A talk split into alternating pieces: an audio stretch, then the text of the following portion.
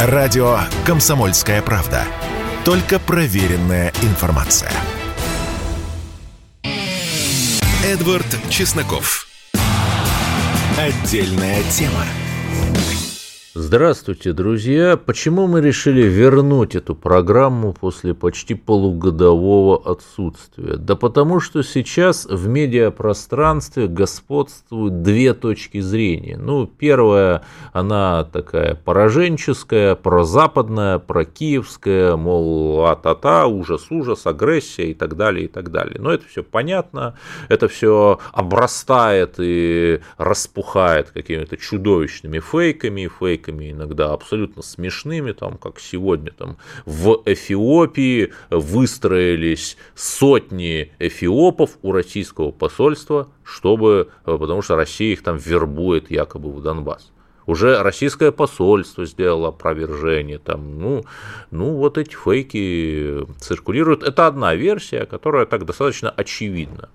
Есть другая точка зрения, вторая, она такая, я бы сказал, турбопатриотическая, что мы там недостаточно бомбим. Это, как вы понимаете, все в кавычках говорю, что нам там нужно побольше там чего-то такого крылатого металлического, ну, правда, не определились то ли на Киев, то ли на Вашингтон, там больше жести и так далее, и так далее. И самое главное, вот сторонники этого второго подхода, их, к счастью, немного, но они вот очень любят там, ах, там, э, как ужасно, что в э, Минобороны и Кремле не читают телеграм-каналы, где мы пишем, что вот нужно там больше, больше бомбить и так далее, и так далее. Ах, там хотят там все сдать, слить и так далее, и так далее. Ну, Донбасс же 8 лет подряд сливали, это же дело известное, да? Но вот если взглянуть на события Сине Ира Эд Студио, по латыни, то есть без гнева и пристрастия. И если увидеть в них некие тайные пружины, ну, то, что называется довольно пошлым словом конспирология, но я бы это просто сказал отстраненный взгляд на глобальные процессы, то будет очень интересно. Вот конкретный пример. 2018 год, наверное, вы помните, это бурно обсуждалось в том числе и на радио «Комсомольская правда», повышение пенсионного возраста в сентябре 2017 года. И совершенно приводились там экономические причины того, что это достаточно странное решение. Это решение как бы торпедировало вот этот крымский консенсус, что мы там теперь будем, простите за Порошенковщину, жить и по-новому, что теперь вот у нас патриотизм, там национальный разворот, то ли правый, то ли левый, мы, правда, не определились, но вот какой-то такой патриотический поворот у нас наметился. Да? И тут вдруг подъем пенсионного возраста тоже непонятные вещи, даже некоторые депутаты, которые за, за эту реформу голосовали тогда, сейчас они говорят, кто кулуарно, кто кулуарно, ну, наверное, я бы не стал голосовать. И что интересно, теперь это э, абсолютно общеизвестная информация, буквально на уровне Википедии. Для некоторых категорий людей сдвиг выхода на пенсию на нынешний 2022 год составляет плюс 4 года.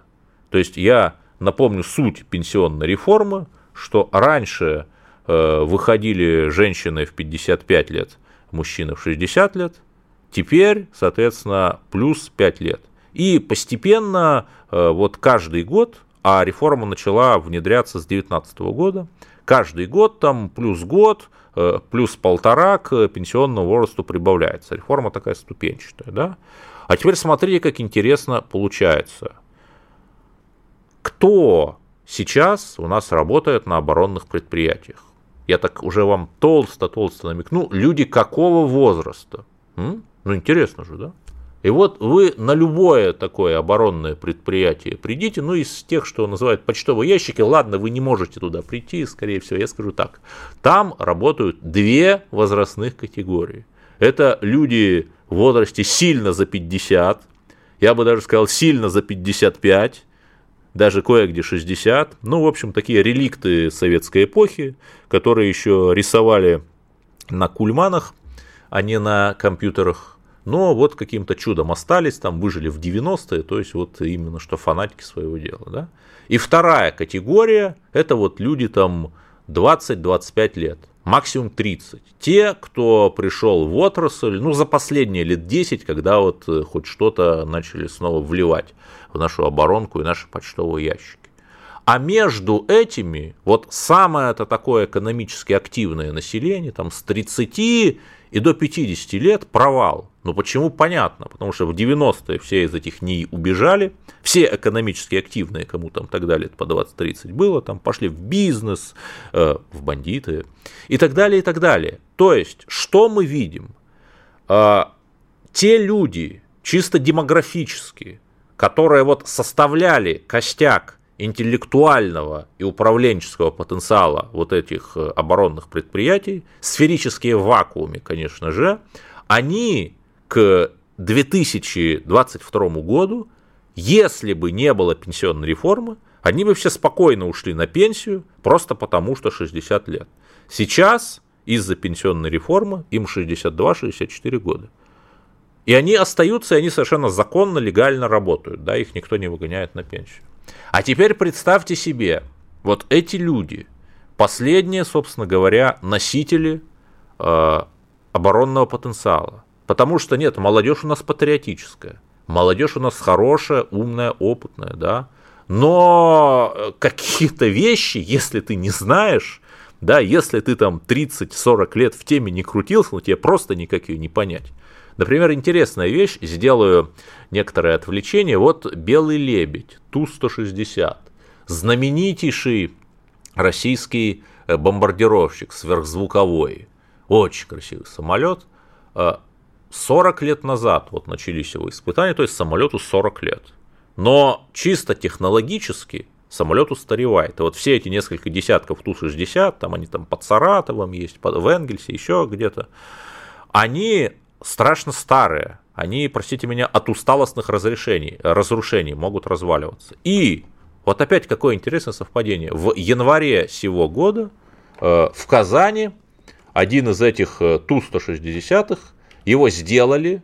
Ну, правда, не совсем понятно, там из старых каких-то заделов, там из старых клепок его собрали или новый, а там сложнейшая вещь, там лазерная сварка, то есть, по сути, технологии, э, которые были у СССР 40-летней давности, мы вот только сейчас стали восстанавливать на минутку с помощью людей, которым сейчас лет по 60, по 70, но они еще чего-то помнят. Вот про эти технологии э, ушедшей цивилизации, технологии 40-летней давности, да?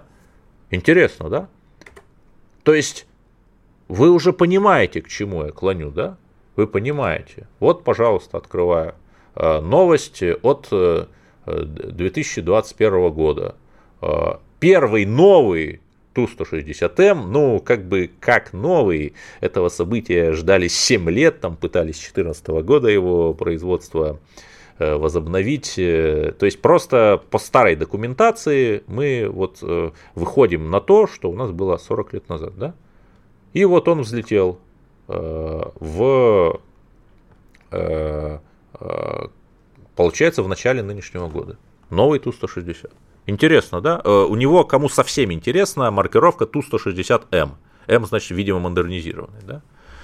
И вы понимаете, то есть о чем это говорит?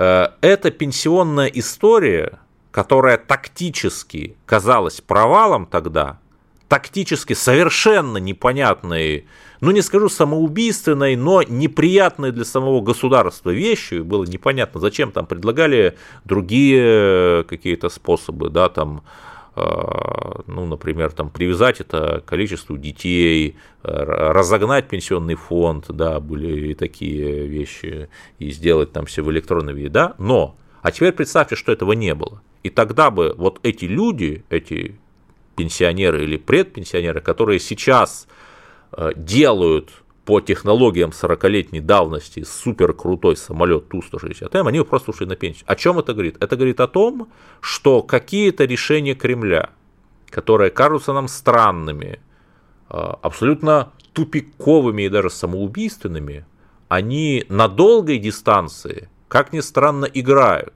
да? И это опять же говорит о том, что э, к нынешней спецоперации по денацификации Украины очевиднейшим образом готовились. И вот то, что я сказал, пенсионная реформа, позволившая легитимно оставить вот этих вот спецов советской эпохи на наших оборонных заводах, чтобы их никуда не выгоняли, чтобы вот они, что называется, под рукой были. Эта реформа тоже была одним из ключиков, одним из аспектов этой подготовки. А теперь представим себе, если бы, например, там, как некоторые говорят, там в 2014 году ввели бы войска. Ну, ввели бы, да. Но ни э, калибров, э, ни других, ни другого суперточного оружия у нас не то, чтобы не было, но не было отлажено производство. Да, с этим оружием было совсем плохо. Э, потом, простите меня, все карты пластиковые просто вы отключились. Вот это очень интересная вещь. А вы погуглите, когда система МИР стала создаваться. Система МИР, я имею в виду вот ту самую карту, э, платежную систему, к которой карты ваши привязаны. Она вот как раз тогда в 2014 году стала создаваться. После как раз э, вот э, русской весны. Почему? Потому что, чтобы заместить вот эти вот критически отсутствующие технологии, в итоге сейчас худо-бедно заместили. Вот такая вот история, кто-то скажет конспирология, а я скажу реальность, которую просто тяжело принять. С вами Эдвард Чесноков, и мы продолжим говорить о тайных пружинах того, что происходит сейчас, через пару минут. Радио «Комсомольская правда». Никаких фейков, только правда. Эдвард Чесноков. Отдельная тема. Мы продолжаем наш бескомпромиссный эфир. Вот, наконец-то, Эдвард вернулся, пишет мне слушатель из Москвы или Московской области. И мы действительно рады. Причем тут пенсионная реформа, их и так бы не выгнали на пенсию, пишет гражданин из Калининграда. Вы знаете, дорогой гражданин из Калининграда, если вы не работали вот в этих вот ничего, где вот буквально абсолютно все делают по протоколу, карандаши точат по протоколу, госзакупки делают по протоколу. Написано в законе, что в 60 лет мужчину нужно отправлять на пенсию. Отправят. Не нужно э, пере, переоценивать э, неголовотяпство наших э, вот добрых людей, я бы сказал так. Да, но продолжим. Продолжим нашу историю. Еще одно, что говорят вот наша такая ну, турбопатриотическая, можно сказать, общественность, что слишком мало мы вот бомбим известно кого. И э, только они вот у себя там э, в патриотическом телеграме знают там, что нужно бомбить, какие узлы нужно бомбить, в каком количестве, там, да, какими боеприпасами и так далее. И, конечно, все это под соусом, что кто-то там чего-то проигрывает. Измена, мол, в Кремле. Ну, а вот давайте поговорим э, в реальности. Сегодня интересная была новость, она так по касательной прошла, что прилетело, э, прилетело э, в Запорожье, как вы понимаете, контролируемое киевским режимом, мост железнодорожный через Днепр приведен в негодность ну, предположительно, вот от нашего авиаудара. Я, упаси Господь, не собираюсь радоваться, я вообще человек мирный, конечно же, и, безусловно, даже э, каким-то смертям и разрушениям на территории противника радоваться не надо, хотя бы по той причине, что это нам восстанавливать. Но я не думаю, что Европа там отдаст эти 300 миллиардов на восстановление, которые они обещали. Да нет, конечно. Но что интересно, по сути, это первая Э, первый прилет, ну один из, по крайней мере, первых, именно по железнодорожному мосту. Да, до этого там были прилеты где-то в районе там, Лозовой, э, где-то на, в западной части Донбасса, э, именно на, в районе вокзалов, да, в районе вокзальных комплексов, чтобы предотвратить, как я предполагаю, разгрузку боеприпасов. Да для ВСУ. Но вот именно по железнодорожному мосту это прилет первый. Причем это именно что центральная Украина, через западную Украину э, также вот спокойно идут эшелоны на запад и на восток. Но вот перед тем, как я разверну свою красивую конспирологию, Вот как же так? Неужели в Кремле вот такие глупые люди и в Генштабе? Или все-таки это часть некого плана? Давайте послушаем спецскора комсомолки Александра Котца касательно как раз этой истории. Слушаем. Да, да, это огромная территория, ее было бы очень сложно, ее было бы очень сложно, э, я не знаю, чем можно было бы уничтожить эти склады, потому что это огромная территория, это очень укрепленный каждый склад под определенный тип вооружения, и пришлось бы повозиться, и если бы, конечно, мы не взяли под контроль э, то у Украины был бы фактически неисчерпаемый источник боепитания Сегодня же они вынуждены а, просить помощи у своих западных партнеров, которые пока а, помогают им, поставляют им. Но судя по тому, что а, Россия начала бить по железнодорожным мостам, вскоре может быть нарушено, нарушено сообщение между Западной и Восточной Украиной, и тогда вот от таких массовых завозов вооружений Украина будет отрезана. Да, как я уже сказал, эшелоны по этим э, э укрзализниц, ой, я не могу выговорить, по по украинской железной дороге идут э, и на восток, но они идут и на запад. Причем, что интересно, вот эти вот, э, ну, эвакуационные, можно сказать, поезда, там из Харькова, из Киева, из Днепра, из других городов, они, как правило, бесплатные. Это тоже очень интересно. То есть, по сути, Э, создано, ну, я не могу сказать вольно или невольно, э, я не могу сказать, почему, например, Украина как-то этому подыгрывает, но созданы все условия, чтобы все, кто хотел, э, ну, называйте опять же это как угодно, эвакуироваться, уехать, бежать, улепетнуть с Украины туда, в Европу, они бы это сделали. Они бы это сделали на поездах. И да, формально там э, есть, конечно, препятствия. Если у тебя есть 5000 э, долларов, тебе на украинской границе с украинской стороны, вот там вот на западе, там в Чопе, под Львовом, там где-то еще будешь переходить, эти деньги, конечно, надо будет отдать, как мне говорили, если ты мужского пола. Причем там э, доходило до дикости, вот мои источники рассказывают, там мужчина 40 лет, у него нет глаза, у него нет глаза в прямом смысле, он вот родился без глаза, а его на границе, вот он из Харькова вот этим эвак-поездом доехал, его останавливают и там говорят, вот там иди в тероборону, ну ничего, что у тебя нет без глаза, но в принципе там за, ну не за 10, ну за 5 тысяч долларов, ладно, у него естественно таких, таких денег нет, там он там продает все, там наскребает телефон, продает, наскребает там тысячу долларов, ну его пускают. Да, это единственная, конечно, проблема, но здесь вот, зная, ну, так сказать, национальный характер, в общем, понятно, что лазейки найдены будут. Так вот, число людей, уехавших с Украины, оно чудовищно. В Россию уехали э, около 500 тысяч человек, но в основном, как вы понимаете, из Донбасса. Ну, что-то там, какой-то крошечный ручеек в Белоруссию, а туда, в Европу, ну, где-то 5 миллионов человек. Причем это же надо тоже понимать, что до того все, все последние десятилетия с Украины стремительно исчезали, уезжали люди. Ну, исчезали тоже там, если говорить о русских активистах, которые буквально физически убивали люди Коломойского в Днепропетровске в 2014 году. Но вот сейчас речь не об этом. Это отдельная трагедия, но сейчас речь не о ней. То есть, были даже такие тоже достаточно конспирологические подсчеты, что на Украине там осталось не 37-38 миллионов населения до кампании, а где-то там 25-30 миллионов. Эти подсчеты там исходили из потребления электричества, из э, количества производимого хлеба в пекарнях. Да, ну, достаточно, на мой взгляд, спекулятивные, но, тем не менее, факт, что огромное количество людей уже уехало из Украины, и огромное количество людей сейчас, вот за последние полтора месяца, тоже уехало.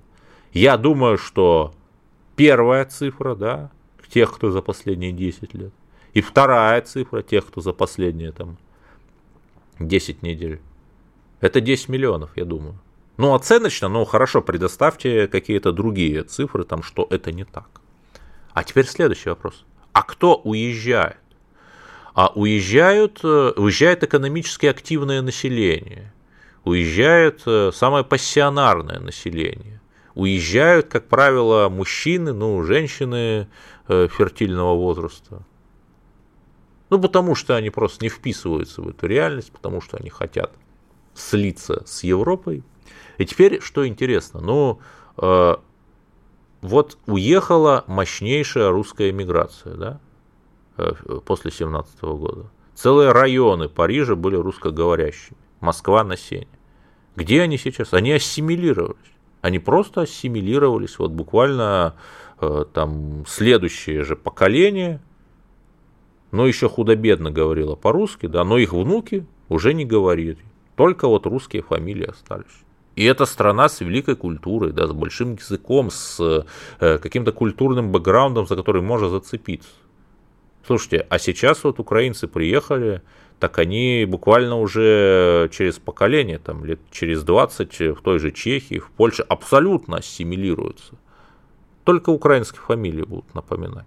То есть Европа тем самым получает Европа, как вы понимаете, демографически дефицитна. Даже в самых таких консервативных странах, наподобие там Польши, Чехии, Венгрии, не говоря уже там про Германию какую-нибудь, где либерализм либерализмом погоняет, отрицательный естественный прирост. Закрыть это, ну потому что можно там говорить, что мы будем развивать сервисную экономику, но если работать, простите меня, некому, то некому работать. Каламбур, да? То есть Европа, благодаря украинскому конфликту, решает свои демографические задачи, причем закрывает эти демографические проблемы не какими-то вот своеобразными людьми с Ближнего Востока, которые там в Кёльне что-то делают, да, а вот э, людьми такими э, европейскими, получившими некоторые из которых, кстати, советское образование техническое. И параллельно у нас мы видим, что на Украине ярые такие сторонники украинства бегут туда в Европу, потому что они очень хотят жить. И остаются те, кто, в общем, кому или кто пророссийский, или кому уже все равно, лишь бы там пенсии платили и свет и газ был. То есть, понимаете, да? И это, в общем, и есть такой план деукраинизации. Это причина, по которой мы, собственно, оставили мосты действующими, чтобы вот эта деукраинизирующая масса с Украины уезжала. Но вот мне кажется, что это вполне логичное и резонное объяснение, и я, Эдвард Чесноков, продолжу с вами обсуждать все это буквально через пару минут после новостей. Если тебя спросят, что слушаешь, ответь уверенно. Радио «Комсомольская правда». Ведь Радио КП – это истории и сюжеты о людях, которые обсуждает весь мир.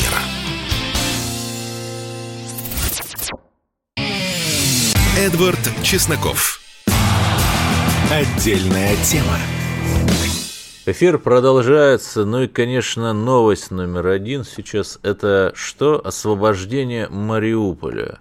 Города с таким римским названиями. Вот сейчас наши имперские русские легионы стоят в Нубии, в Африке, в Сирии и теперь вот в Мариуполе. Да, но э, давайте не будем впадать в такой шапкозакидательский тон. Наталья Андросенко, публицист, э, один из авторов проекта «Последний подвиг» генерала Берзарина у нас сейчас на линии. Почему? Потому что Берзарин был комендантом Берлина в 1945 году, и его опыт может быть, как нам кажется, востребован в Мариуполе. Наталья, вы тоже так считаете? Да, здравствуйте, Эдвард. Да, внезапно вот наш абсолютно исторический проект, то, что мы делали внезапно, этот опыт восстановления мирной жизни в городах после катастрофы, внезапно он оказался действительно очень востребован, очень актуален. Там военные комендатуры, город, города, в которых не работает ничего, там ни электричества, ни канализации, никакие коммуникации, э, где жители предыдущие несколько недель провели в подвалах под бомбежками, и где действительно там гуманитарная катастрофа и голод, а самое главное, то же самое э, пропаганда этим жителям говорила, что армия, которая наступает с востока, армия, которая приходит, она идет этих жителей убивать. Да-да, это абсолютно такая гибельсятина, повторение прямо там. Вот э, мы... я, я просто не буду повторять вот эти штампы, да, которые вы, наверное, помните, да. И вот что делал, что делал Берзарин? А, это фраза, мы нашли ее в архивах, это фраза как бы одного немца, что геббельсовская пропаганда говорила, что Советы уничтожат немецкую нацию, а Берзарин первым делом начал ее кормить. Это действительно ага. было так, там были просто совершенно вот такая удивительная ситуация, когда в одних районах города еще идут ожесточенные бои, скажем, в центре, а на тех окраинах, которые мы уже освободили и которые уже контролируются нашими войсками, уже развернуты полевые кухни, и наши солдаты, как бы силовые части нашей армии кормят этих голодных берлинских жителей. Да, наша армия уже прошла, не, это был не первый город, который был освобожден в походе на восток, и уже прекрасно знали, что город, в который воюет, он будет разрушен, там будет голод. Да, то есть уже эти полевые кухни были готовы.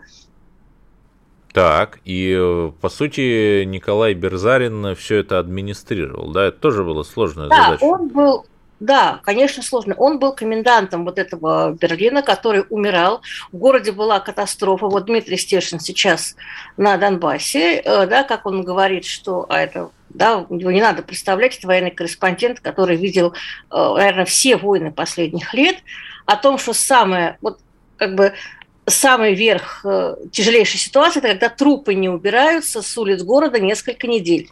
В Берлине была ровно такая ситуация. И что самое тяжелое для города-миллионника – это отсутствие воды, это когда не работает водопровод и не работает канализация. В Берлине было 2 миллиона населения, 2 миллиона стариков, женщин и детей, которым грозила и голодная смерть, а не было воды. Вы же понимаете, что 2 миллиона людей, они ну, производят некоторые отходы своей жизнедеятельности. И все это сливалось в реки и каналы, и жители были вынуждены пить эту воду, отравленную трупным ядом и нечистотами. И это тот город, который принял комендант, принял генерал Берзарин, стал комендантом этого города. И вот май-июнь, когда решалось, будет Берлин жить или нет, э, он э, сделал так, чтобы Берлин дальше да, Хорошо, а все-таки вот конкретика, да, вы сказали полевые кухни, а вот что еще делалось? А, молоко, молоко для берлинских детей, 3 миллиона прививок, потому что а, жители болели. Как только стало известно, что в Берлине как бы, не убивают, в Берлине хорошо, тут же туда потянулась толпа беженцев с восточных регионов, и скоро к 2 миллионам добавился еще 1 миллион. Вот мы сейчас пережили пандемию, мы понимаем, что такое провести 3 миллиона прививок. Это позволит предотвратить эпидемию. Карточная система, которая была очень активно введена, позволила бороться с черным черным рынком. Потому что там в Мюнхене или э, в городе, который в советское время назывался Карлштадт, те города, которые были в американской да. зоне оккупации, там был черный рынок, и жители буквально ехали за город, э, работать в полях. Да, но вот в американской зоне там после 45 -го года прям настоящий голод начался, это да, исторический голод факт. на черном рынке, вот мы одну пенсионерку нашли, ну она тогда была молоденькой девочкой, на наши деньги буханка черного хлеба стоила 5 тысяч рублей, 60 марок буханка черного хлеба. Совершенно верно. Заработали. 1 июня уже 45 года берлинские дети вернулись за парты. Очень быстро заработали школы, были открыты детские сады. Что такое миллион детей? Вот для сравнения. В Берлине был 1 миллион детей. В современной Москве, огромном мегаполисе, 2 миллиона детей. И всех как бы этих детей нужно было занять, а их мамы, женщины, они работали на разборах завалов, потому что разрушенные здания – были разрушены, как бы лежали эти кучи, эти кучи разбирались. И сейчас, кстати, в Мариуполе вот отрадная новость, тоже одна школа открылась, и, видимо, даст Бог, да, будут да, еще видите, школы. Да, то же самое. Открывались школы, детские сады, начинает работать там радио, там починен трамвай, запущен водопровод. Да, Город... это, это удивительная вот тоже новость. Флаг ДНР поднят над Мариупольской телевышкой, и начнется вещание наших каналов и на Мариуполь, и на близлежащие освобожденные районы Запорожья. Да, Э, похоже было в Берлине, очень быстро заработало радио, буквально 4-6 мая еще не было подписана капитуляция, и очень быстро начала выходить газета. А мы понимаем, и очень скоро открылись и кинотеатры. А мы понимаем, что это было время, когда не было ни интернета, ни мобильной связи, и радио, газеты, и кинотеатры были вот буквально действительно основными источниками получения какой-то информации. Были более того, э, Берзарин ввел, когда вводил эти нормы продуктов, эти нормы продуктов были увеличены по сравнению с тем, по сравнению с теми нормами, которые были до этого в Германии при немецкой власти. Да, но тут можно вспомнить, например, Ленинград, который те же самые немцы обрекли на голодную смерть, и какие да. нормы были там, вы простите меня. Да, Соверш... Да, совершенно верно. Мы, ну, понятно, что Ленинград был в блокаде. Берлин все-таки в блокаде не был. И мы находили, у нас есть на нашей выставке вот эти карточки берлинские продовольственные, и есть, мы находили карточки в Москве 46-47 годах. Нормы выдачи абсолютно одинаковые, что в Москве, что в Берлине. И это введение карточной системы позволило очень позволило предотвратить появление черного рынка. Детям дополнительно давали молоко маленьким детям младше 8 лет, э, потому что понятно, что после таких, такой тяжелой ситуации, такому скудному питанию детям нужно были, нужно были дополнительные там и белок, и кальций, и микроэлементы. Да, при этом понятно, что тогда же не было современных логистических технологий. Вообще логистика как наука, она вот как раз тогда во Второй мировой войну и родилась, и вот при Берзарине это было все в зачаточном состоянии, да? Я вам скажу, что да, в городе не было ничего, не работали порты, по которым можно было бы доставить груз. Не работали железные дороги. Отступая, когда немцы отступали, они с, сжигали, взрывали за, тобой, за собой мосты, ну, собственно, примерно как и то, что мы наблюдаем сейчас. И 1 мая 1945 года 300 Трюмерфрауен расчистили взлетно-посадочную полосу аэродрома Темпельхоф. Угу. Первым делом туда стали садиться самолеты с гуманитарной помощью. И только 2 уже мая туда пролетели союзники на подписание капитуляции. Они просто иначе никак не могли пролететь, пока эту взлетно-посадочную полосу не расчистили. Но сначала до союзников туда сели самолеты с гуманитарной помощью, с продуктами и с медикаментами. Да, потому что люди были больны, медикаментов тоже не было в городе. Да, ну и в целом, э, подводя некоторый итог, понятно, что мы далеко от Мариуполя, да, и понятно, что лучше, э, чем военно-гражданская администрация, мы все равно не сделаем, но, возможно, вот некая инфосфера к нам прислушивается, да, и вот какие советы от героя Советского Союза, героя Великой Отечественной генерала-полковника Николая Берзарина вот можно дать нынешнему поколению освободителей? А, знаете, мне кажется, что все-таки нынешнее поколение освободителей, у них в некотором смысле задач, задача проще. Почему? Понимаете, что Берзарин это делал для города своего поверженного врага причем смертельного врага, когда мы пришли в Берлин, да, в чем вот этот подвиг, в чем уникальность этой ситуации. Мы имели любое право, моральное, военное, человеческое, сделать с этим городом и его жителями все, что угодно. Когда речь идет там о Мариуполе, Бердянске, Харькове, о других городах Украины, эта ситуация, называется, мы на своей земле. Поэтому вопроса, как относиться к жителям и что делать, все-таки перед нами не стоит. И в этом э, в, это, в этом большое облегчение по сравнению с ситуацией 1945 года. А чем может быть полезна эта ситуация? Обратите внимание, как работают наши оппоненты. Когда они пытаются очернять нашу армию, все эти события, постоянно идет рефреном, как в 45-м, как в 68-м, да, когда пошла эта история. А, а что такого в 45-м было? То есть они абсолютно запутались просто в собственной пропаганде. Да, Наталья Андросенко соавтор общественного проекта «Последний подвиг генерала Берзарина» с нами была на линии. И э, слушайте радио «Комсомольская правда», потому что в следующем блоке мы продолжим говорить о тайных пружинах, приведших ситуацию к нынешней форме. Слушайте нас. Радио «Комсомольская правда». Мы быстрее телеграм-каналов. Эдвард Чесноков. Отдельная тема. Итак, наш эфир заключ... вступает в заключительную стадию, и давайте, наконец, поговорим о международной политике. Вот интересные пришли новости.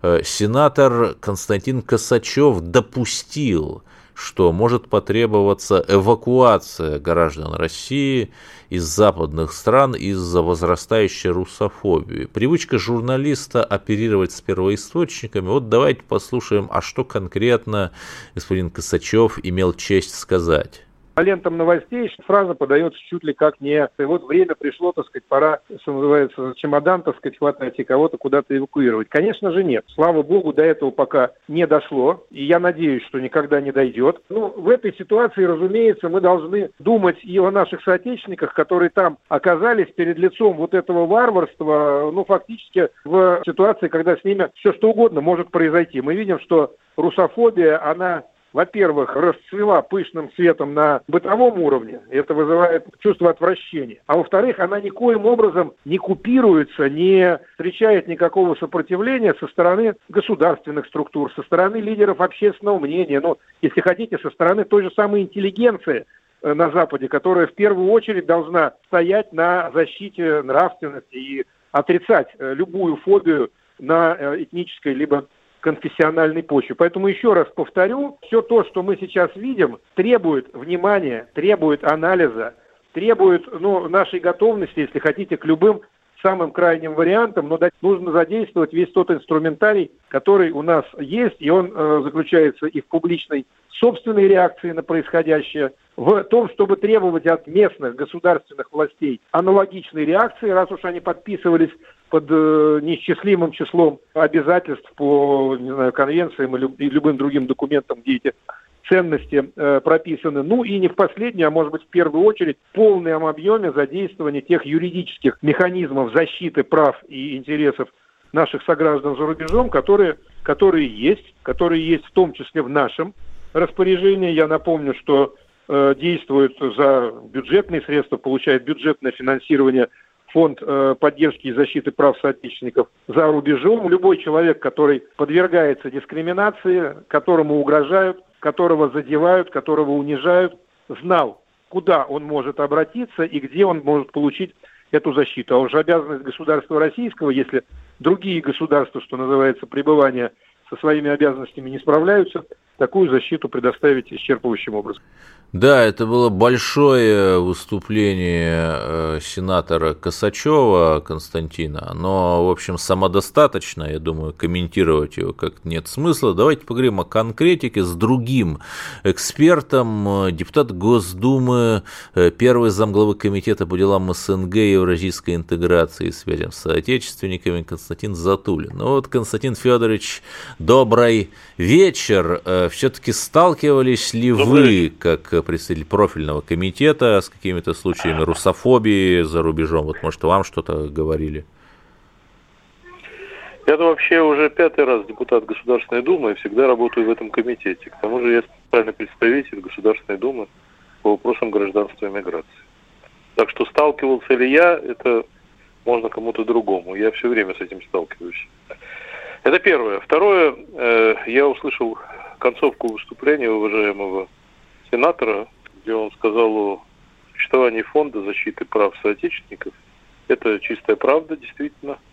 Есть такой фонд. Другое дело, что все, кто сегодня за рубежом испытывают проблемы, наши соотечественники, если бы они обратились в этот фонд, то вряд ли бы они э, в таком объеме получили бы помощь. То фонд бы обанкротился. Финансирование, финансирование его оставляет желать много-много лучшего, о чем сенатор, наверное, догадывается.